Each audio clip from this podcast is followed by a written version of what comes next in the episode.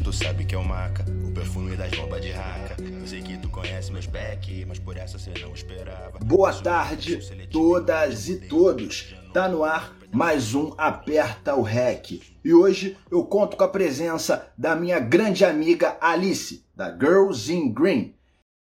Como vocês sabem, nesse programa nós entrevistamos produtores e produtoras de conteúdo canábico. Hoje temos uma referência no ramo, que é a Alice, com um trabalho foda que ela faz na página Girls in Green. Sou muito fã já há muito tempo. Vamos conversar sobre um pouco de tudo, desde o começo até como está o trabalho dela hoje em dia e os pontos para o futuro aí que podemos esperar dessas maravilhosas. Querida Alice. Talvez. Querida, é um prazer ter você aqui. Vou explicar um pouco para a galera que está assistindo a gente, que deve ter vindo pelo perfil da in Green, o que, que a gente faz aqui no Aperto Rec. Depois eu já passo a palavra para você para a gente falar de início de carreira e essas coisas, tá? Pessoal, é o seguinte: o Aperto Rec é um programa onde a gente conversa com quem produz conteúdo canábico na internet. É, esse programa ele acontece ao vivo aqui no Cannabis Monitor, semanalmente. Muda só o horário é, durante as semanas, mas semanalmente tem. E essas edições depois são transformadas num podcast que ficam disponíveis no Spotify. É só chegar lá, procurar podcast maconhômetro, que essas edições estão salvas lá para você poder ouvir sem precisar estar com a tua tela no Instagram, né? É, ficou bem legal. As edições que o pessoal está fazendo estão muito boas, está sendo um super sucesso. De onde eu tirei esse, esse, esses números? Da minha cabeça. Mas eu tenho certeza que está sendo um super sucesso. Porque as coisas, as coisas da maconha são sempre um sucesso. E aí, hoje, nós temos a Alice. A Alice é uma pessoa que eu conheci na, numa das minhas primeiras idas a São Paulo. Eu estava cobrindo um evento, se eu não me engano, que ia ter uma palestra de cultivo do Sérgio Vidal.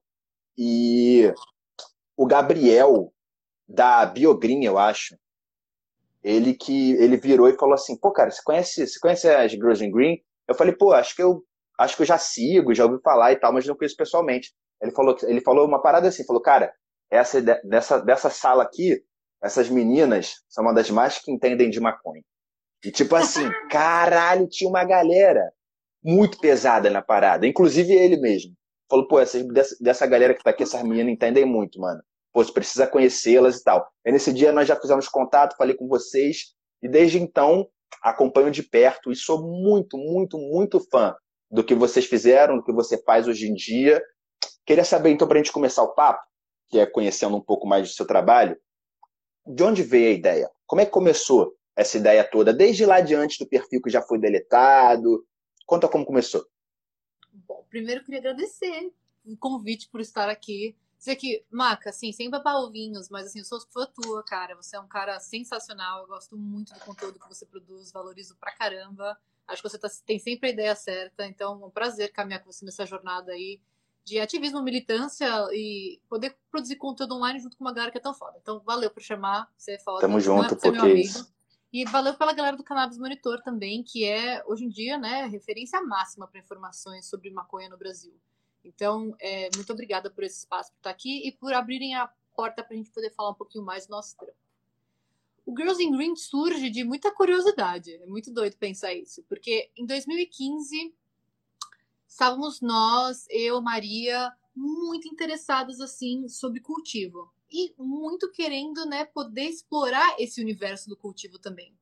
Na época a gente já tinha amigos que cultivavam, a gente já tinha inclusive amigos que tinham páginas canábicas no Instagram, porque naquela época a gente já percebeu como o Instagram era como se fosse um fórum online. Era um ótimo lugar para você ver uma galera cultivando e poder ir lá e diretamente mandar uma mensagem, tirar uma dúvida, sabe? Dividir um pouco do que você estava fazendo. E aí surgiu dessa forma. Nós, muito curiosos sobre o universo da maconha, muito curiosos sobre o universo do cultivo, a gente falou: bom, vamos abrir a nossa experiência ali também, para ter as mulheres podendo representar esse espaço também? Só que ele surge da curiosidade e a gente mata tanto a nossa curiosidade, a gente estuda tanto, a gente direciona tanto a vida no, nessa trajetória canábica que chega o dia que a gente começa, né, não só buscar conteúdo no Instagram, mas sim produzir o conteúdo também, né? E aí tra transformando o que a gente aprendeu com a nossa trajetória pessoal, principalmente é, é, o caminho da redução de danos, que eu já trampo com redução de danos desde antes do Girls in Green começar a acontecer. Então, a gente pode trazer essa bagagem aí da redução de danos para é, o universo da maconha. Então foi assim, é assim, foi assim que surge. Surge da curiosidade e hoje em dia a gente se, se, transformou bastante, né? Hoje em dia tem outras duas manas que estão participando, a Maria não faz mais parte, ela tem uma outra empresa chamada Kaya Mind. Hoje em dia nós temos a Thaís e a Lohane, que inclusive estão aqui, tô olhando para elas, elas estão aqui na Califórnia, vieram aqui passar uns, que foda. uns tempos aí, ficar em casa, Ai, produzir umas paradinhas legais também.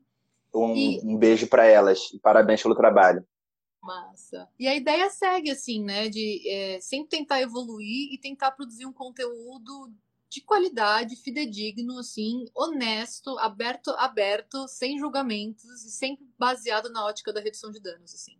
Então, seguimos aí tentando por essas diversas frentes, assim, é, entendendo como a mídia social hoje em dia também é, uma, é, um veículo de comunicação importante, né? E como que a gente também tem que colocar informações que são, cara, é, fidedignas, eu acredito, sabe, na mídia. Eu acho que é isso que é muito difícil. A mídia social tornou a informação muito mais rápida e acessível, mas ao mesmo tempo tornou esse, esse grande propagador de, fake, de possíveis fake news. Então, tem alguns canais que, cara, querem ir no assunto com uma grande profundidade para conseguir passar um assunto profundo, mesmo que seja de forma mais leve, é um trabalhão. E a gente vem aqui tentando ao máximo, né, seguir nesse caminho, informando a galera, desestigmatizando e podendo trazer mais informações sobre essa planta terapêutica, medicinal, o que quer que chame, mas essa planta importante que tá, e pode estar em tantas esferas da nossa vida. Eu acho incrível que, tipo assim, vocês fazem isso que você falou, tá ligado? Ah, pô, a gente queria fazer isso, vocês fazem isso. Eu acho que é uma produção de conteúdo de muita qualidade, desde, desde as informações até as imagens, tá ligado? De, e fala de viagens. Eu conversei já isso com vocês. Já eu conversei isso bastante com a, com a Maria na época da Expo Cannabis, que ela estava lá cobrindo para vocês também.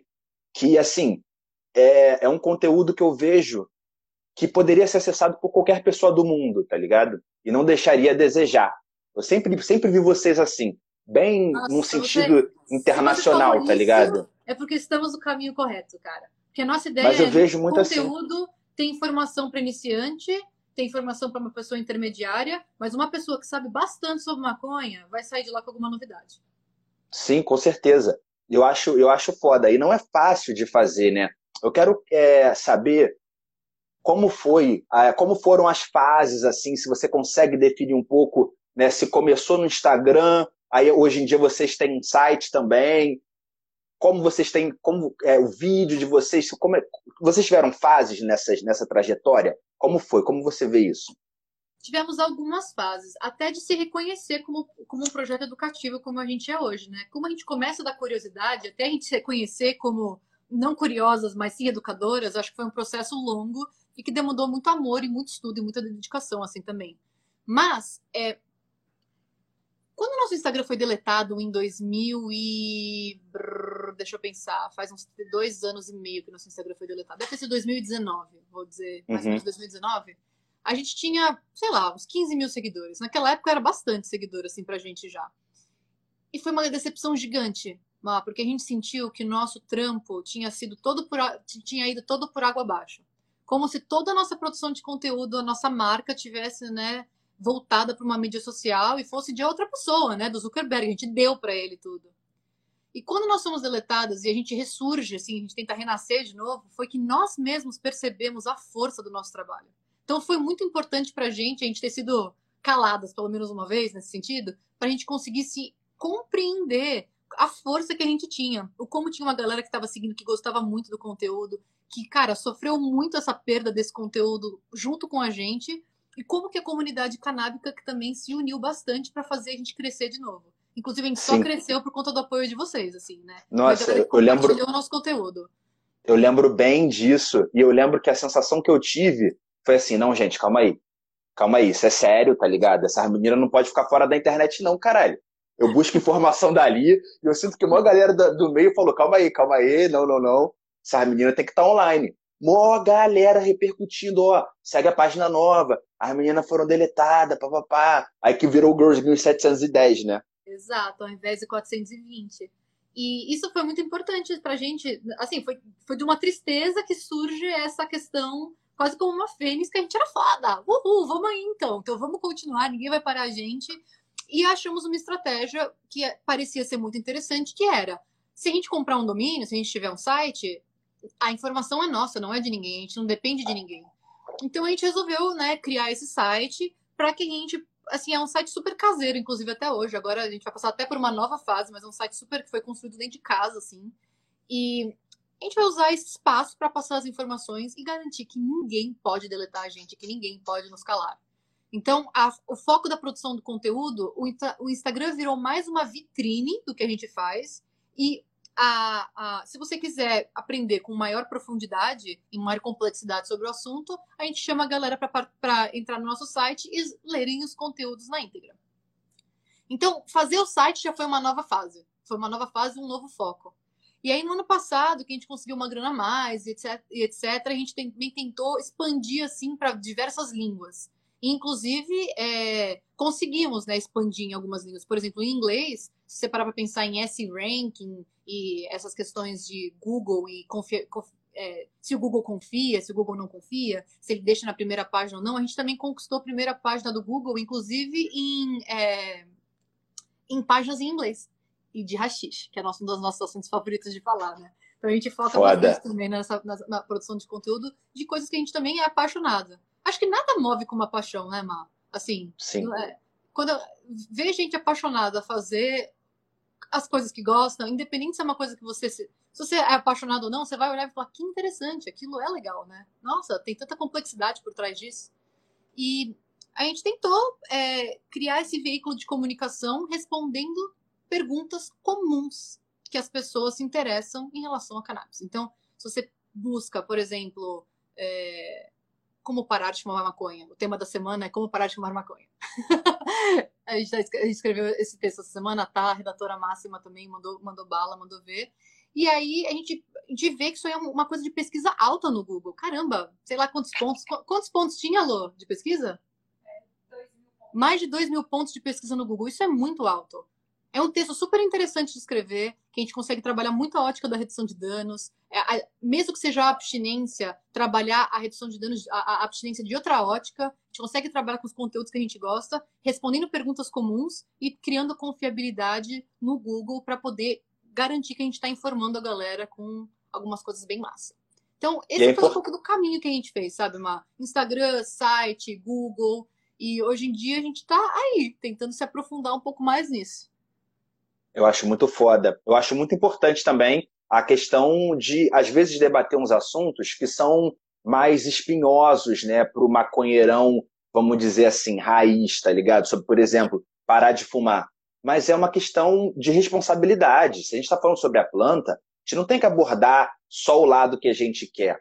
A gente tem que abordar os lados que, que são interessantes, que podem ser apreciados, que a gente pode, de alguma maneira, levar nossa luz naquele assunto. Né? E vocês, com com, com a redução de danos, né? Isso é super importante. Eu acho que é, é fundamental debates assim. Eu fico muito feliz, cara, de ver a trajetória. Eu lembro quando vocês, quando vocês começaram o site, achei muito foda. Uma época escrevi uns textos para os sites de vocês, na época daquelas invasões. Também, sim, sim.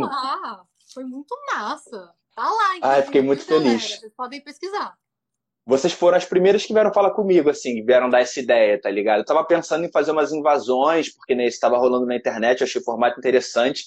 Daí vocês vieram falar comigo, com a Poli, né? Aí a gente criou, explicar pra galera, né, que a gente falando assim, que a gente viveu a parada, a gente vai falando por alto, só quem tá assistindo a gente não entende, né? Foi quando houve a questão né, da morte do George Floyd, houve aquele embate acerca do racismo, e as meninas do Girls in Green abriram um espaço né, para mim e para a Poli escrevermos no site delas, ter, termos uma coluna lá para levantar é, essas discussões, algo que a gente já escrevia na internet. Nessa época, eu estava fazendo um projeto já de escrever alguns textos e achei muito legal. Inclusive, achei mais interessante publicar no de vocês, porque no de vocês não tinha a capacidade máxima de caracteres, né? Exato. Diferente do Instagram. No Instagram tinha que fazer Exato, no Instagram tinha que fazer uma versão super concisa da parada, que às vezes né, deixava de fora um monte de coisa, e eu falava isso, ah, quer ver na íntegra? Tem no site lá das meninas. Poxa, eu fiquei muito feliz, muito obrigado por terem feito isso, foi muito bacana. Vocês são, vocês são fodas, né? Vocês são fodas. Eu, eu, eu falo assim, A gente não pode falar desse tema, sabe? A gente tem, traz uma outra ótica. Somos mulheres brancas privilegiadas aqui dentro também. E quando esse tema vem à tona, e na verdade esse tema tem que estar à tona o tempo todo também, porque estamos falando de política de drogas, estamos falando de estruturas racistas que a gente tem que combater diariamente, o tempo todo. Mas, cara, o espaço de fala da experiência, assim, é muito distinto. Então é muito importante conseguir dar voz, né? E conseguir usar Sim. essas plataformas que já têm um pouco de mais seguidor já tem uma galera ouvindo, pra galera poder ouvir sobre, sobre essas questões. Porque ninguém gosta de ouvir coisa difícil. Vou dizer pra você. Total. Ninguém gosta de Verdade. Não, é difícil pra caramba, é difícil pra caramba. Eu, eu, tipo assim, todos nós temos nossos pequenos privilégios, né? E sabemos como é. A gente que tem sensibilidade, né? Que tenta pensar sobre isso, sabemos como é doloroso. Às vezes parar e olhar, calma aí, tudo bem, preciso rever isso aqui. Talvez essa minha postura esteja meio que contaminada por uma série de variantes que a sociedade vem me entregando desde que eu nasci. É difícil admitir essas coisas, mas é fundamental, né? Eu acho, eu acho que essa sensibilidade é demais, assim. Fiquei muito feliz. E vocês também acabam sofrendo muito, né? Preconceito. Por conta de serem mulheres, tá ligado? Você, inclusive, é, por conta de morar fora também, a questão de não ser nativa, tem todas essas questões. Então, e, e ainda assim, com essas barreiras enormes, produzem um conteúdo foda.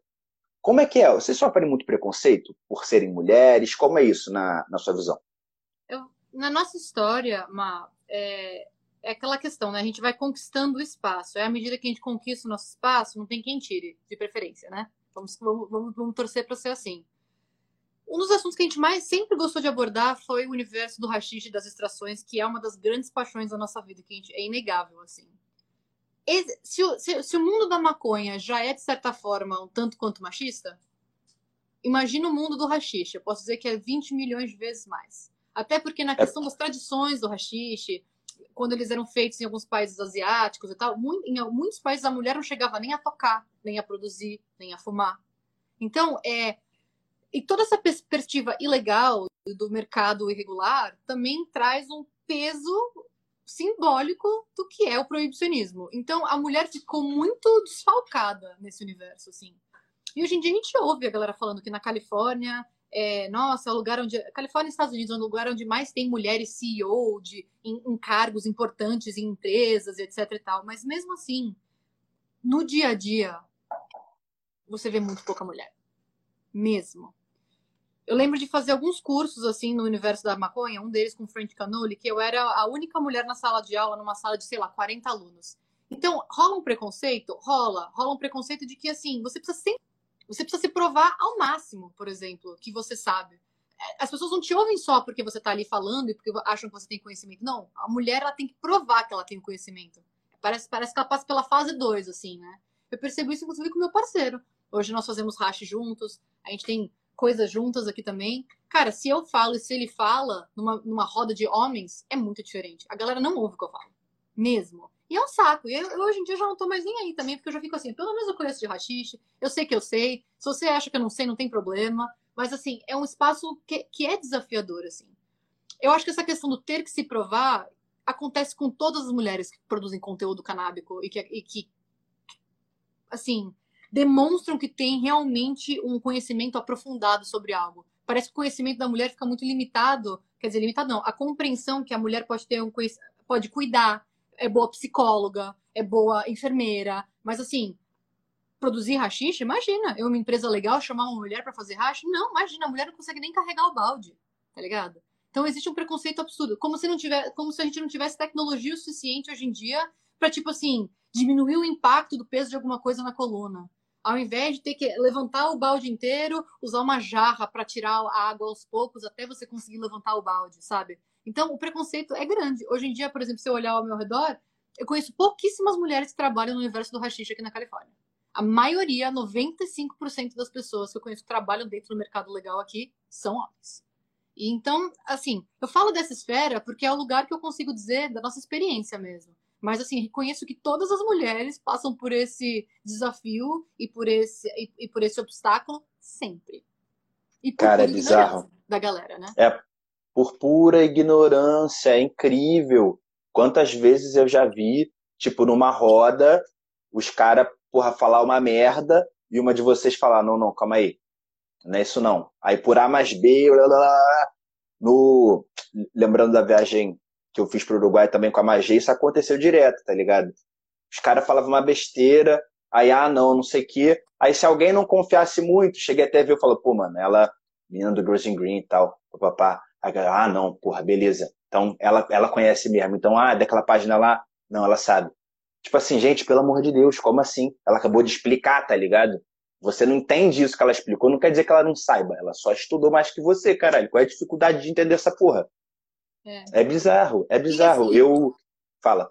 Não, é que eu acho que, assim, extrapola o universo da maconha mesmo, porque isso já acontece em outros contextos. Por que quer ser diferente no universo da maconha, sabe? Claro que a gente quer ter essa fé que, caraca, com a planta vai ser diferente, com a planta vai ser um mercado mais justo, as pessoas vão se respeitar mais. Gente, infelizmente, na verdade, não é assim que acontece, né? A gente tem que, cara, lutar para isso, mas, assim, é uma representação de, do mercado como qualquer outro, num contexto machista, assim, ainda. Eu acho que você falou tudo, falou tudo, Alice. Eu vejo assim também, infelizmente. Mas eu acho que ainda rola um apego a essa utopia de que o nosso mercado vai ser diferente.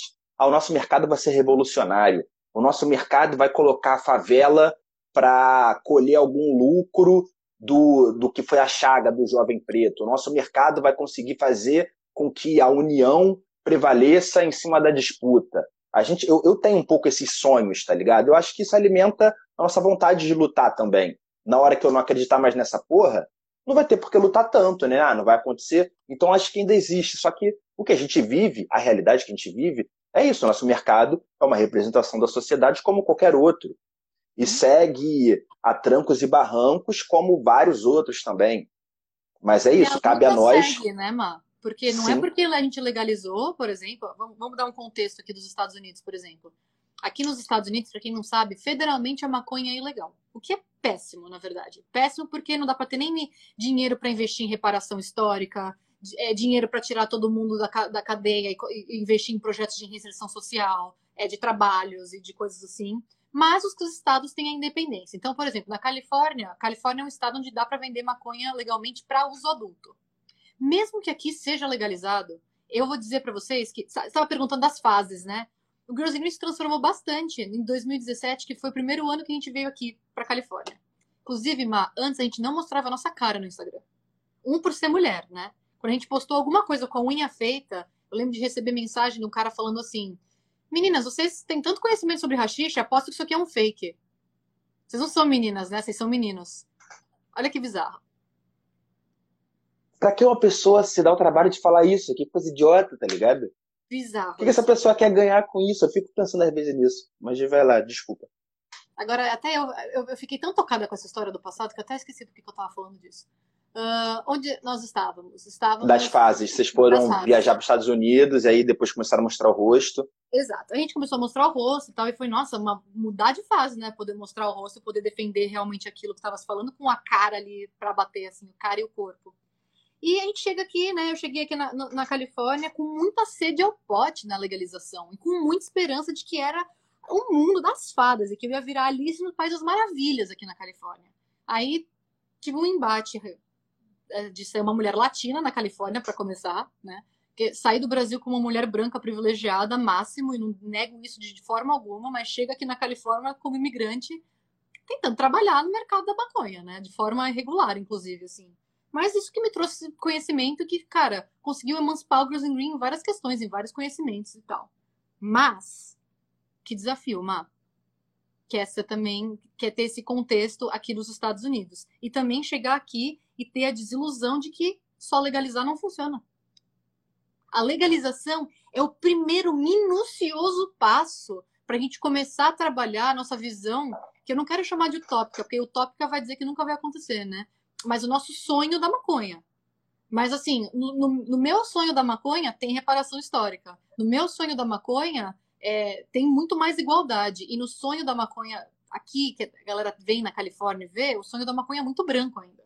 No sonho da maconha daqui, é, as únicas pessoas que têm empresas grandes é, e que têm cargos bons, por exemplo, para homens negros, mulheres negras, você vai ver, por exemplo, o Jay-Z é um deles um cliente nosso também, Papa Select, um dos donos é um homem negro. Mas assim, é uma ou outra. Você vê um negócio assim, ó. É assim, são, pontos, são pontos, assim.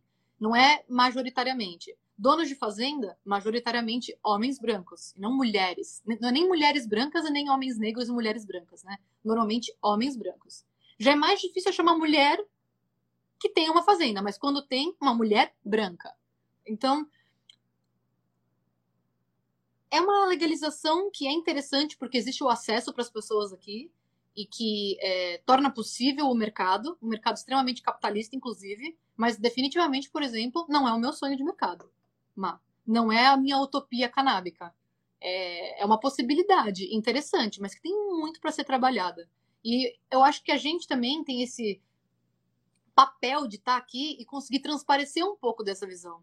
Porque às vezes a gente está no Brasil, a gente olha para o mercado da Califórnia e nosso sonho é que, tipo assim, a gente vire a Califórnia. E, por exemplo, o meu sonho para o Brasil não é que a gente vire a Califórnia. De forma alguma. Assim, é que a gente consiga fazer a nossa própria legalização mais justa e que consiga reparar historicamente todos esses danos que foram cometidos também, né? Quantas pessoas não sofreram e quantas pessoas não sofrem até hoje diretamente essas inúmeras facetas que a guerra às drogas apresenta pra gente. Sim. Nossa, você falou tudo. Eu acho que rola muito a gente para tentar simplificar a luta, né? E quando eu digo a gente, eu digo o público em geral, para tentar simplificar a luta, a gente bota a legalização como o nosso objetivo e um marco assim. Ah, não, quando legalizar, é isso, a gente luta pela legalização. E quando você para para observar, é muito mais profundo que isso. E vai muito além, não vai ser uma lei que vai mudar toda uma dinâmica social, tá ligado? Então, e quando, e quando legalizarmos a maconha e as outras drogas, tá ligado? Isso ainda vai continuar marginalizado.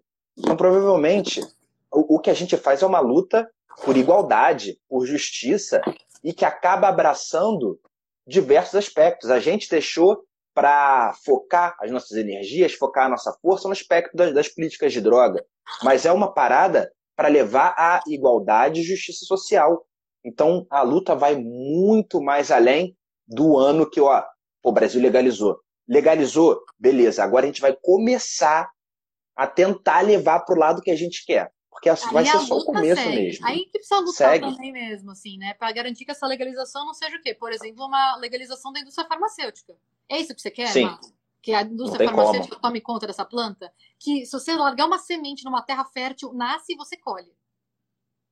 Faz sentido né? uma indústria farmacêutica tomar conta de algo que é tão terapêutico, de algo que você pode, cara, catar uma folha enquanto está vegetando, fazer um chá quando você está com cólica, que ajuda. Fazer um banho essa... de, sabe, com folha de. Faz um. Sei lá, faz um banho de THCA com folha de maconha, passa. Para mim me ajuda tanto nas dores, sabe? Assim, co... vamos comer hemp seeds, que tem assim, valores nutricionais sinistros, assim, também. Pensar na questão da fome do Brasil também, né? Na questão do valor nutricional da comida. É, nossa, é, tem tanta coisa linda e maravilhosa que a maconha pode oferecer. E a gente, não, a gente não é à toa quando eu brinco assim. Eu acho que a maconha e os fungos vão salvar o mundo. Se é que tem salvação. Mas se tiver alguma salvação, vai ser pelo caminho da maconha e dos fungos, com certeza. Assim, que tem tanta coisa magnífica para consertar tudo de errado que tem na nossa, sociedade, inclusive o plástico. Então, eu penso assim, tipo, ah, salvar o mundo, é, o mundo vai continuar aqui, né? Eu acho que a gente, o ser humano que eu acho que não fica mais muito tempo, não, entendeu, Alice? Eu acho que o ser humano daqui a, a pouco. humanidade, talvez, né? Não, mas é, eu acho, eu acho muito legal. A gente sempre pensa assim, né? Pô, não, mas será que a Terra vai sobreviver e tal? Gente, a, a Terra, tipo, sobrevive já há alguns bilhões de anos, estão aí e tal. É, uma, é uma, um pedaço muito grande de, de, de pedra junto. É difícil você não ter mais Terra. Mas os seres humanos estão querendo estão querendo parar de brincar aqui nesse universo. Mas eu concordo com você, cara, que a, a, a cannabis é vista muito ainda como a nova fronteira da neurociência, né, cara? E os fungos, cogumelos, o uso terapêutico dessa porra toda, que já usavam milênios atrás, tá ligado? Não é novidade enorme para ninguém. Tipo, já foi encontrado cadáver da galera que viajante congelado que os caras tinham cogumelo dentro da, da bolsinha do que precisava. Pô. Ah, tem uma teoria, e aí, assim, filosofando o máximo aqui, né? Mas que foram as drogas que, cara, desenvolveram a nossa consciência. Você acha que o ser humano. Tava vendo, uma, tava vendo a aula, inclusive começou ontem uma aula do diverso, de redução de danos e decolonialismo, muito legal. E o Maurício Pode. Fiore estava falando ontem que era exatamente isso. Né? É, quando você acha que o ser humano começou a se questionar? Como é que morre? O que, que acontece depois que morre? Pensar em formar pensamento, é, é, filosofia, religião, crença, fé. Né? Existe uma crença grande que o desenvolvimento da consciência, inclusive, se deu através do uso de, dessas, desses compostos que a galera chama de enteógenos, né? É, desde sempre que existe esse contato com Deus, né? Enteógeno é exatamente isso, é o contato com o divino, esse contato com o Deus na sua forma mais variada, né? Com o divino. Então é muito doido pensar isso. E pensar numa sociedade, inclusive, livre de drogas, e drogas são remédios e remédios são drogas, que é tudo a mesma coisa, é. É impossível. É impossível, né? A gente fica aqui, é seca... a galera tá secando, secando molhado lá, secando gelo, tem anos que tá secando gelo. Mas ao mesmo tempo, eu fico pensando que essa guerra serviu para alguma coisa, né? Porque o objetivo deles, eu, eu, acho que serviu para o objetivo que se propôs, né? Que foi criminalizar populações específicas, marginalizar, né? E poder ter alguém para tomar culpa. Acho que esse foi um processo de culpabilização mesmo, né? Total. Eu, eu enxergo muito assim também. É, eu, eu acho essa teoria muito interessante. Eu acho que em inglês, para quem quiser pesquisar, tem no Google como The Drunk Ape Theory, que é de um maluco chamado é, Terence McKenna, eu acho que é o nome Terence do cara que teorizou essa parada. Eu achava, eu achei isso interessantíssimo também quando tive contato com essa parada. E outros animais também, né? Fazem experiências com substâncias. A marula, que é uma bebida alcoólica, ela foi, ela foi pensada por conta do contato dos elefantes na savana africana. Quando a marula caía do pé e ficavam apodrecendo ali no chão, esse apodrecimento dela fazia uma fermentação alcoólica e aquela fruta que estava ali no chão estava com um pouco de álcool. Os elefantes comiam aquela porra e ficava doidão na savana. Imagina um elefante, várias toneladas, chapadão. Cara, eu só Meu não queria Deus brincar com o elefante porque eles vão pisar em cima de mim, mas imagina todo não. mundo chapado com elefante, que delicioso. Cara, não, ia ser muito delicioso. Se é isso, se não corresse esse risco deles, deles pesarem várias toneladas, tá ligado? Mas deve ser muito foda ser amigo de um elefante doidão. Porra, eu queria isso pra minha vida. Ah, tu tem um cachorro? Não, eu tenho o, o Dumbo, um elefante. Eu tenho um elefante psicodélico que adora comer um cogumelinho, tomar uma marulinha. É, lá, né? ele toma uma marula de boa, entendeu? O negócio dele é ficar marolando na savana. Porra! E quantas pessoas Mas... tomaram as substâncias, os compostos sem saber, né? As histórias, por exemplo, que existem do ergot, que é o, a, a, o composto precursor do LSD, o LSD, ele hoje pode ser semissintético, inclusive, né? Ele vem uma parte, ele pode vir uma parte dele, essa molécula precursora da natureza. O ergot é um fungo. E, cara, que dava no pão. Então tem vários relatos da, da, da Idade Média que a galera entrava em estado de loucura, de delírio, e que aquilo era visto, assim, de uma forma espiritual. Ninguém tinha compreensão, por exemplo, que era um fungo causando. E olha que doideira louca ali. Vai saber se a não. religião não saiu disso. Vai saber se Jesus, numa ah, eu não quero falar as coisas da Bíblia, porque eu não sei as histórias direito. Aí é Moisés que abriu o mar, né? Sim, Moisés ah, abriu Moisés o mar vermelho. Vai saber, né? Quando Moisés abriu os mares vermelhos, a viagem psicodélica que estava rolando ali também, para trazer aquela metáfora filha, magnífica, sabe? Eu já imaginei muito isso, porque eu tive a felicidade ou infelicidade, decida quem está escutando, de estudar boa parte da minha vida num colégio católico. Então conheço, conheço todas as histórias. E aí eu ficava imaginando ele parando, abrindo o mar, ficava pensando assim, caralho, será que os peixes iam estar assim do ladinho, parado também? Como é que ficou essa porra? Deve ter sido muito doido. E tipo assim, aí eles passaram. E aí o exército, que, que no caso, eles atravessam, e aí depois quando o exército que está perseguindo eles vai atravessar, ele fecha o mar em cima dos caras. Tipo assim, mano, pra quê, tá ligado? Porque você não fechou antes deles passarem não precisa também ser tão vingativo, sacou? Cruel, Mas, né? Tipo, exato, e tipo assim, cara, os caras foram passar lá também, que essa história é muito doida. O pessoal, o pessoal não devia estar tá puro, não, Alice. Eu vou te falar legal. Para imaginar uma história dessa. Com certeza. É, tá assim, puro, é, alterar o estado de consciência é, na, é, faz parte dos seres humanos. Faz parte de lidar com esse com fardo existencial. Porra, é uma pesado viver, gente. É, é pesado sentir sentir, é pesado interpretar sentimento. trocar, poder se trabalhar, fazer terapia ou só conversar com os amigos. É tão trabalhoso. E no mundo, assim, todo mundo vai ter esse peso existencial. E assim, existem inúmeros pesos, né? Não só o peso da existência, mas o peso da sociedade. Então, pensando em classe social, cor, é, vão ter outras inúmeras, né? É, atravessamentos que vão trazer sofrimento ou não também. Então, não vai parar de existir o uso de droga. Nunca. E a gente vai ter que continuar aqui o tempo todo falando sobre isso e, e, e colocando força nesse renascimento mesmo dos psicodélicos. Eu coloco a maconha como psicodélica também nesse sentido, assim, né? Do, desse renascimento da, de, da desse, de poder tocar, encostar, provar e experimentar essas substâncias, esses compostos que inclusive já eram estudados, né? O MDMA, por exemplo, já foi patenteado pela indústria farmacêutica. A LSD também, por exemplo, já era legalizado, já podia fazer estudo.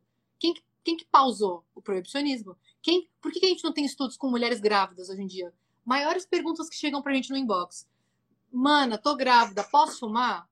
Nossa, que desafiador dar uma resposta dessa, né? A gente só pode responder com a redução de danos, entendendo que cabe à mãe né, essa decisão, cabe à mãe saber se. É, cabe à mãe construir estratégias de redução de danos, a gente pode até ajudar, né? Pensando em vaporizar ao invés de fumar, se a decisão for fumar e não for ficar abstinente. Porque falta pesquisa. E Sim. falta pesquisa por conta da proibição e falta pesquisa por causa de estigma também. Imagina a falta de matemática dessa. Pesquisar. Essa pesquisa foi feita com, com um N lá, dos, duas mil mulheres grávidas. A gente seguiu essas mulheres grávidas até os filhos delas fazerem 25 anos. Caraca, meu. Imagina pedir dinheiro para isso, né? Porque isso tem que ser financiado. Uma pesquisa não se faz do nada, né? Imagina para você explicar numa faculdade pública para dirigir um estudo desse. Com certeza muita gente torce o nariz. Incrível, é, é, é foda mesmo. E, e é isso, né? A gente tenta embasar sempre as respostas com pesquisas. Mas se a pesquisa não existe, tá ligado? Tem várias dúvidas que os maconheiros têm que simplesmente não tem pesquisas embasadas por conta de proibicionismo, por conta de caretice também, né? Conservadorismo, muitas vezes. Eu estava pensando em alguma coisa que era interessante, mas eu esqueci completamente o que era. Esqueci completamente. É que a gente ah, lembrei. viajou num papo magnífico aqui, eu gostei, viu? Lembrei, lembrei.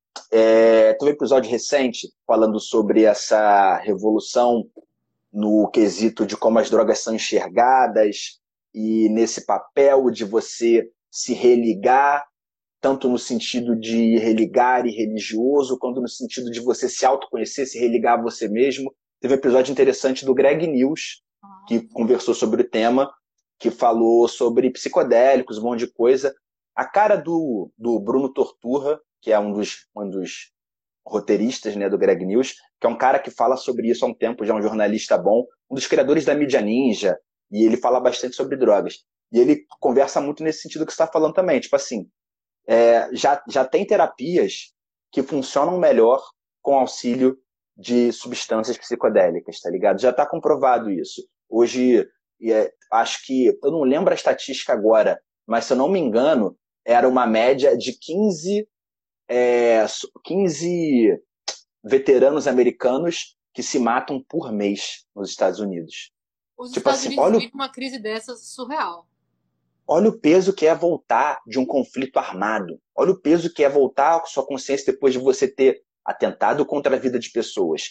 E aí, muitos desses veteranos fazem terapia com o uso de MDMA. E tem funcionado pra caramba. Agora pensa numa coisa, só para fazer uma ponte com o Brasil, Mar. Imagina se isso pudesse ser um tipo de, de, de terapia aplicado no Brasil para a galera que sofre os efeitos da guerra às drogas, para a galera que perdeu família com bala perdida, né? Acham que é que a galera acha que assim é uma crença horrível, vem do lado psicólogo, inclusive, né? É, existe uma crença muito grande de que a terapia é só para gente louca e de que doença mental é só para gente rica.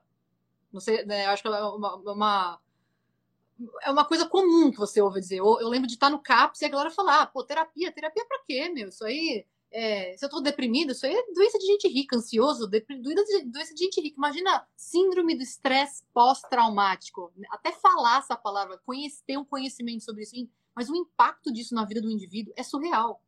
É surreal. E uma pessoa que vai para um psiquiatra convencional e que começa um, uma leva de tratamentos, muitas vezes vai trazer medicamentos tipo, é, psiquiátricos que a pessoa vai ficar tomando durante 5, às vezes 10 anos da vida. Uma psicoterapia com MDMA bem feita são algumas sessões. Má. Por isso que a indústria Cara. farmacêutica não quer isso. A indústria farmacêutica quer pessoas que estejam ali o tempo todo, né? Pessoas que tomem esses remédios e que não se não consigam não conseguem ser independentes disso, né? Agora, os psicodélicos nesse sentido, feitos de uma forma correta, com acompanhamento correto, é, podem te trazer a liberdade de você não depender de medicamento psiquiátrico e não ter que depender da indústria farmacêutica também. Isso é muito louco. É, e é exatamente esse conflito de interesses que faz muitas vezes com que a coisa não ande, né? Porque a indústria farmacêutica tem muita grana. Eu acho que a gente já vive essa luta aqui no Brasil de tentar segurar o avanço da indústria farmacêutica, indústria farmacêutica vindo com dinheiro aí, querendo legalizar remédio, querendo botar não sei o que, a galera, mano, é autocultivo, calma aí. Mas os caras vêm voraz também, né? Eu acho que a gente, acho que assim, uma estratégia é a gente conseguir usar né, essa força, esse movimento deles contra eles, né? Vendo experiências de países ao redor, estudando sobre isso, tentando produzir o, o nosso conhecimento aqui para tentar usar essa força da melhor maneira para a gente, né? Porque a indústria farmacêutica vem sempre monstruosa em qualquer lugar do mundo, né? Isso é bizarramente horrível. Com certeza. Nossa, filosofando aqui. Olha quantos aspectos o proibicionismo. Olha como o proibicionismo afetou um, um leque muito amplo de coisas, né? Como ele atrasou a nossa vida, cara. Como o estigma e o preconceito atrasou a nossa vida, inclusive científica, durante tanto tempo. Os psicodélicos já eram, sei lá, a, as substâncias do século do século passado, quase, sabe assim? Uma parada muito doida. É, já são a chave da neurociência, já é a chave para você entender, por exemplo. Antes você é, lidava com o que a gente chama o louco, né? A pessoa que. É, o louco no sentido legal também das coisas, tá, gente? A loucura é, para ser honrada. Tô falando isso numa versão meio psicóloga mesmo, porque a loucura é honrada. A loucura é o nosso cérebro brum, máximo, assim, super funcionando também. E as drogas é um momento de você experienciar aquilo. Você experienciar a falta do controle e aquela loucura também. E estudar o cérebro sobre o efeito de substâncias é muito interessante. E tem uma galera muito massa da neurociência fazendo isso. E tem tantas possibilidades massa. Quantas substâncias neuromoduladoras que tem por aí. E que, cara, eu espero que a gente consiga cada vez mais se libertar dos estigmas para poder pesquisar sobre isso. E a maconha vai ser uma que vai apresentar muitas surpresas ainda para gente, positivas e negativas. E acho importante todo mundo estar tá preparado também para ter um debate temperado e não só romantizado da maconha, que é uma coisa que a gente tenta trazer aqui no Girls in Green também, que é esse debate temperado mesmo. A gente está falando para a galera que também é, maco é maconheira, mas para a galera que também não é, mas para a galera que é maconheira, gente, tem riscos também, né? Uma, uma erva natural pode sim te prejudicar dependendo do seu uso, do padrão de uso, dependendo de onde veio, né? Dependendo de inúmeras situações. Então, eu brinco, assim, eu brinco dessa questão da erva natural, mas é, é, é real, né? Sim. Um dos conteúdos que mais fez sucesso nosso no ano passado de engajamento foi. Qual, como é que foi? Precisamos. É, precisamos falar sobre os efeitos negativos da maconha. E a galera engajou muito, porque tem pouca gente falando disso, e todo mundo veio querer relatar a experiência. Hoje em dia, por exemplo, a gente postou também se a maconha já tinha dado alguma sensação desagradável, tal. Quantas pessoas estão dizendo que no último ano aumentaram o consumo de maconha, mas ao mesmo tempo estão ficando muito ansiosas, porque o mundo está muito ansiolítico também, sabe assim, tá tipo, tá muito e aí, às vezes, o uso também, associado a um contexto desse, a pessoa acaba tendo uma experiência difícil, sabe? Então, Sim temos que falar sobre isso, temos que ter esse debate temperado, mas também tomar muito cuidado com a nossa comunicação e forma de falar, né? Para as pessoas não interpretarem errado também e não, não puxarem esses contextos para o lado proibicionista e usar isso para puxar uma agenda proibicionista, por exemplo, sabe? Eu escuto você falando isso e estava pensando, né, ligando um pouco o assunto na questão de produção de conteúdo, quanta responsabilidade é envolvida, né? nas coisas. Por exemplo, olha, olha quantas, quantas arestas você falou que é necessário a gente aparar para ter uma para ter né, uma, uma frase, para você ter uma mensagem que seja mais fidedigna ao que a gente quer. Então, escrever uma publicação não é algo que você tira do bolso. Entendeu? Um texto no site de vocês Não é algo que você tire do bolso. Você tem que primeiro colher as informações, depois saber como passar, justamente para isso não ser visto de forma errada, ter responsabilidade de olhar o outro lado também, olhar o lado negativo. Isso já te fez mal? Vamos falar sobre essa parada, é fundamental. É, é, é, é trabalhoso, né? Não é simples. Às vezes as pessoas veem as publicações, veem a gente conversando aqui e acha que isso saiu do nada, né? Isso vem, vem de, de muito trabalho, muito esforço. Eu queria saber é, como está funcionando o Girls in Green hoje em dia, contar um pouco para a gente, aprofundar mais sobre isso, e também o futuro, né? Como vocês veem o futuro das Girls in Green. Bom, primeiro, assim, só contando, a gente está falando sobre como a gente constrói conteúdo também, né? Estava falando sobre construir um texto massa, aprofundado e tal. Todo texto, Má, é feito em três mãos aqui. A Lohana está fazendo a pesquisa inicial, ela vai lá, faz as pesquisas do Google, vê palavra-chave, vê o que está sendo falado sobre isso, vê as perguntas mais comuns sobre determinado assunto. E, cara, eu e a, Tha a Thaís é a redatora, e eu fico ali viajando, querendo, viajando no conteúdo, tá ligado? Tipo, pesquisando também algumas informações, tentando fazer essa ponte entre o básico, o, o mais aprofundado, o que, que dá para ter num texto, o que, que não dá, e como responder algumas perguntas, e tentando trazer sempre, sempre, sempre a ótica da redução de danos e uma ótica antiproibicionista no olhar. Então, o nosso texto é feito assim. E aí a Tá escreve, aí eu corrijo, aí eu adiciono coisa, aí eu gravo áudio para Tá, por exemplo, no começo, aí ela às vezes escreve os áudios também, aí ela junta com outras informações de pesquisas que a gente faz também. Então, tudo que sai daqui passa por três e pode ter erro ainda, sabe? Pode ter gente que vem e corrige a gente, a gente vai lá, edita o texto. Isso toda essa construção é muito importante e também aprofundada. Então, eu espero muito que a galera que está aqui, inclusive na live, é, aproveitem, aproveitem o nosso site, olhem lá, mandem para as pessoas que vocês conheçam, é, gente que vocês acham que vão gostar sobre o assunto, porque a gente se dedica, assim, mesmo, para poder fazer um conteúdo, assim, aprofundado e acessível, sabe? Que tenha uma linguagem que seja possível aí para a galera. Então, espero que as pessoas gostem.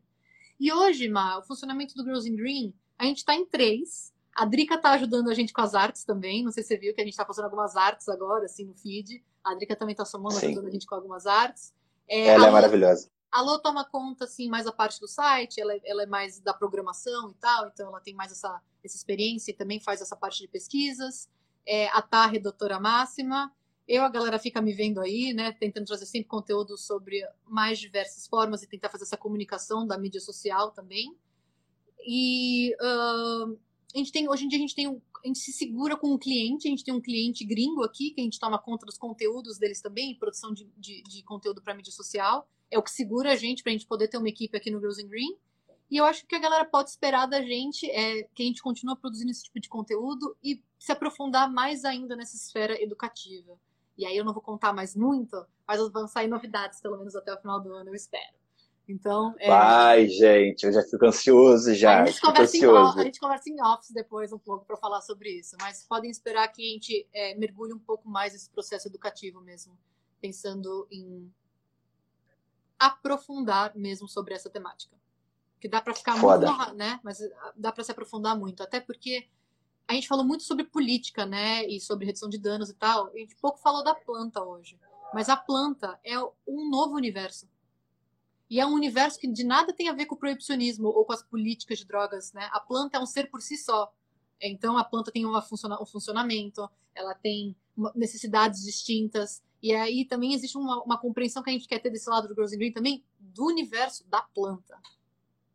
De cultivo, de extrações. E aí a gente quer poder trazer um pouco dessa linguagem também aí pra galera. E poder ajudar nessa comunicação, porque é, plantar maconha, por mais seja fácil, assim, é só basta você ter uma semente de prensado para começar a universidade da, da, da, maconha, assim.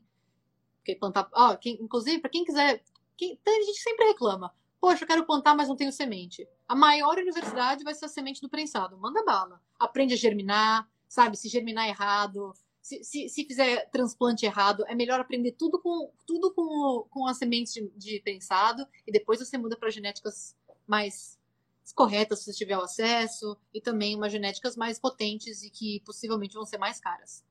É, mas também, sei lá, trazer, trazer esse conhecimento da planta, de cultivo, para também emancipar as pessoas e trazer autonomia. Eu acho que isso que é importante, principalmente no contexto proibicionista, né? Tem muita gente aí que está disposta a cometer desobediência, desobediência civil e as pessoas têm riscos distintos, né, para cometer a desobediência civil. Mas para quem escolheu, vamos dar dica aí para as pessoas poderem ser autônomas. Porque a autonomia no universo do proibicionismo é o mais importante, é você poder fazer seu medicamento em casa. Né?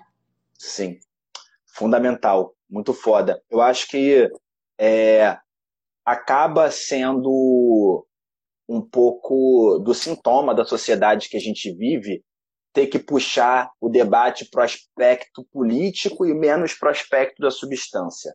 Até porque é meio que assim, a gente quer discutir a substância, é fundamental, é lógico, as pessoas precisam aprender a cultivar, claro, mas enquanto for crime, enquanto a gente não discutir isso politicamente, ainda é muito difícil, inclusive, falar da substância, porque é proibida.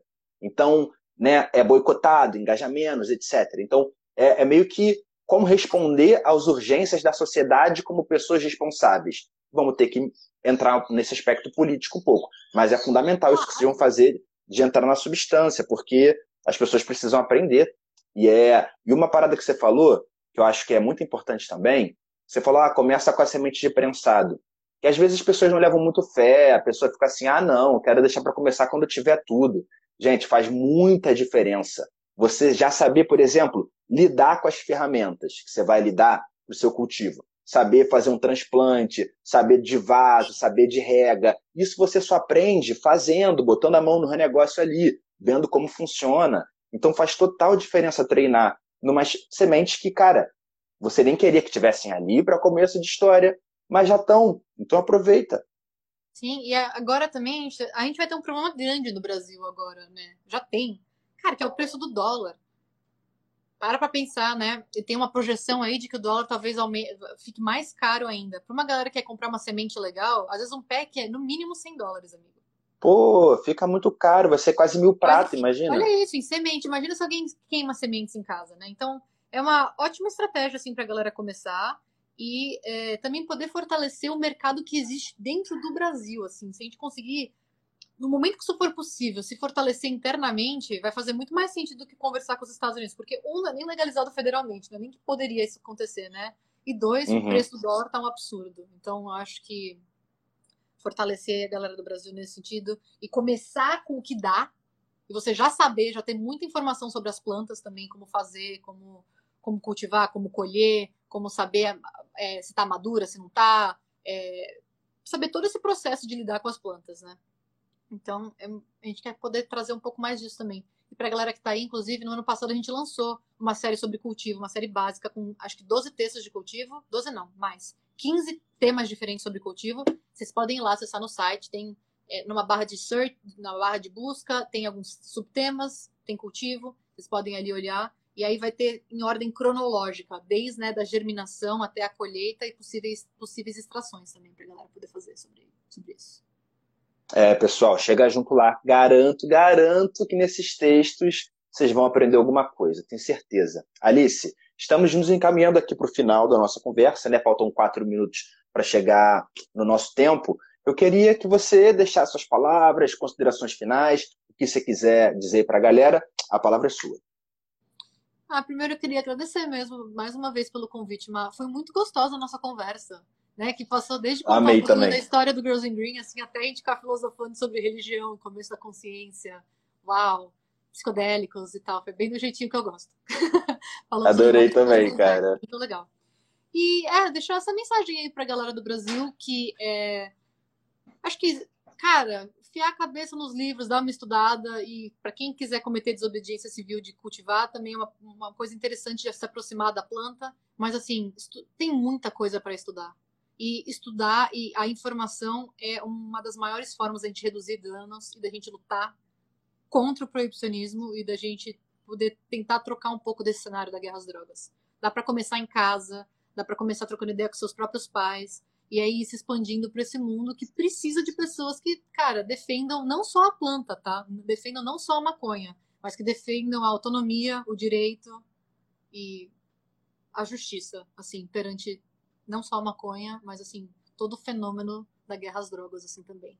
Então, acho que é isso que eu podia deixar para a galera de mensagem. Se a galera quiser checar o nosso trampo também, dê uma olhadinha no nosso Instagram, A gente está tentando fazer umas coisas mais blogueiras, assim, tipo fazer uns reels agora, né? Porque parece que o Instagram pede reels, gente. Então tem que fazer um reels por semana pro negócio, pra gente sair daqui, pra gente parar de ser bloqueada pelo Instagram, pra gente sair do shadow ban. Porque tem essa, né? Não é só a sociedade que é proibicionista, a rede social também. Então não entrega o conteúdo. Nossa.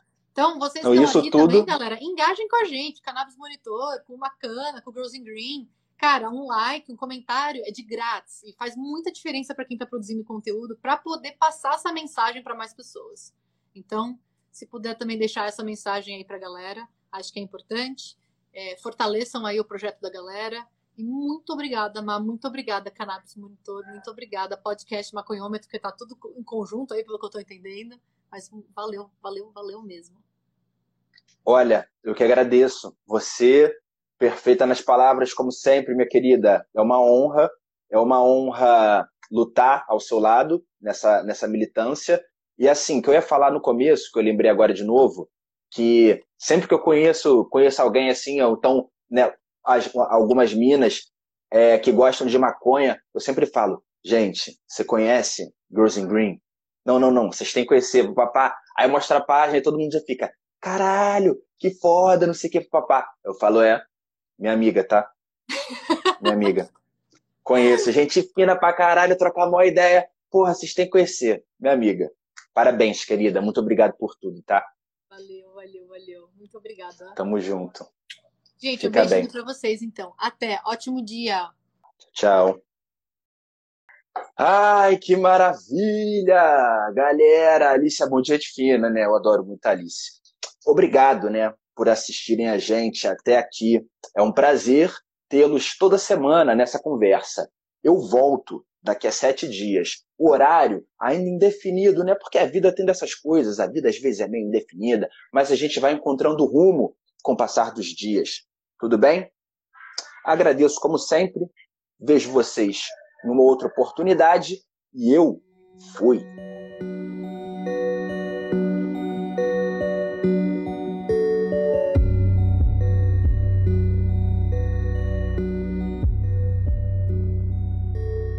Sente o cheiro, tu sabe que é o maca. O perfume das bombas de raca. Eu sei que tu conhece meus back, mas por essa cê não esperava. Pressionei a pressão seletiva e mutante, eu mudei o meu próprio genoma. Que um pedaço de mim